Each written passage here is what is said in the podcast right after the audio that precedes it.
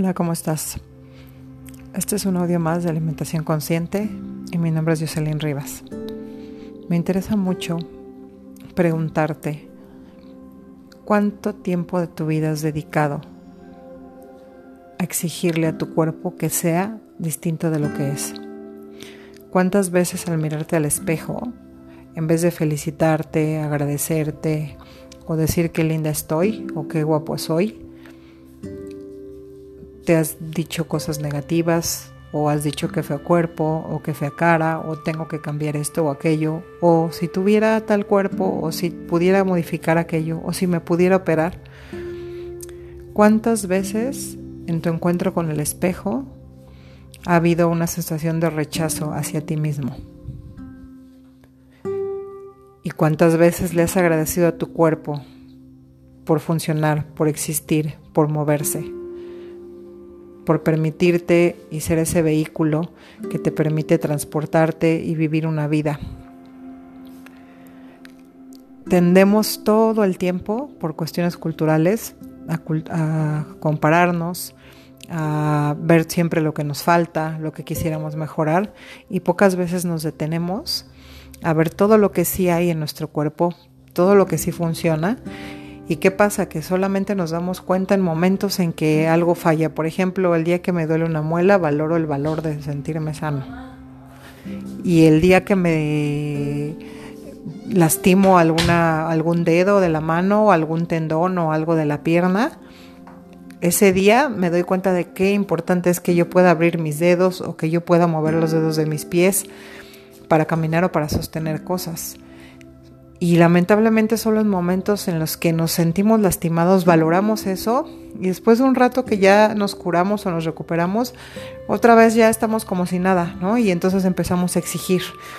Entonces es tan importante que podamos centrarnos en ver desde otro enfoque nuestra vida, desde otro enfoque nuestro cuerpo, hay muchísimas creencias y muchísimos rollos culturales y sociales que siempre nos van a vender algo mejor, porque al final pues de eso vive mucha gente del negocio, ¿no?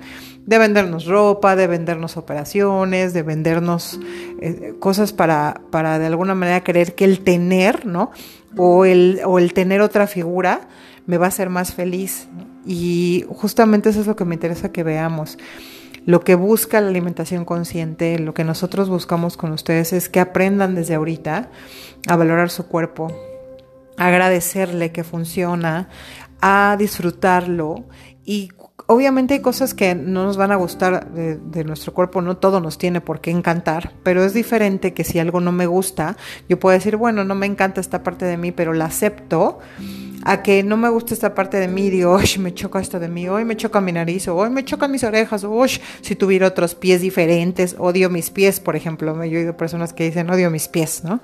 Entonces, es muy diferente porque entonces lo que empezamos a hacer es a practicar y hacer de un hábito el rechazo a nosotros mismos. Y se forman hábitos. Y entonces si somos así de duros con nosotros, también podemos ser así de duros con los demás es muy importante que yo cambie ese, ese hábito o esos enfoques con los que mi mente está repitiendo y repitiendo patrones de rechazo, de discriminación, ¿no? de inferioridad, porque entonces yo no puedo sentirme bien si no empiezo con aceptarme. Por eso te invito a hacer ejercicios de agradecimiento a tu cuerpo, de mirarlo con otros ojos, de empezar a, apapacharlo con crema, con masajes, y esas partes que no te gustan de ti, háblales, ¿no? Y diles que ya las vas a aceptar, que las aceptas como eres y proponte de verdad no volver a hablar nunca más mal de tu cuerpo, ni a despreciarlo, ni a rechazarlo. Y si algo no te gusta, puedes intentar hacer cambios. Por ejemplo, si sientes cierta flacidez, a lo mejor puedes hacer ejercicio, pero que el ejercicio sea desde hablarle a tu cuerpo y motivarte a sentirte mejor y a disfrutarlo más, pero no desde el rechazo, pero no desde el ataque, pero no desde sentirme inferior o de compararme con alguien más.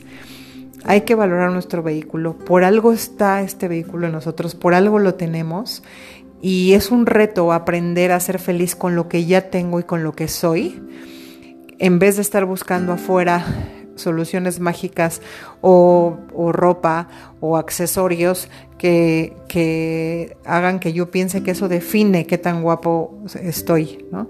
Bueno, puedo arreglarme y echarle ganas para sentirme eh, pues no sé, a lo mejor en alguna ocasión diferente o más arreglado, pero lo más importante es que este vehículo que yo utilizo realmente lo acepte, me reconcilie con él y genere hábitos de pensamientos positivos, de pensamientos de aceptación, ¿no? Y que si algo no me gusta, pues no voy a negar que no me gusta, pero lo puedo aceptar y empezar a reconciliarme con ello. Créanme, el que yo cambie el chip hace una gran diferencia en mi forma de vivir. Imagínense así, si así viviéramos en otras cosas. Entonces los invito, reconcíliate con tu cuerpo, acéptalo, escúchalo, háblale y si hay algo que no te gusta de ti, reconcíliate con ello. Cambiemos el chip. Lindo día.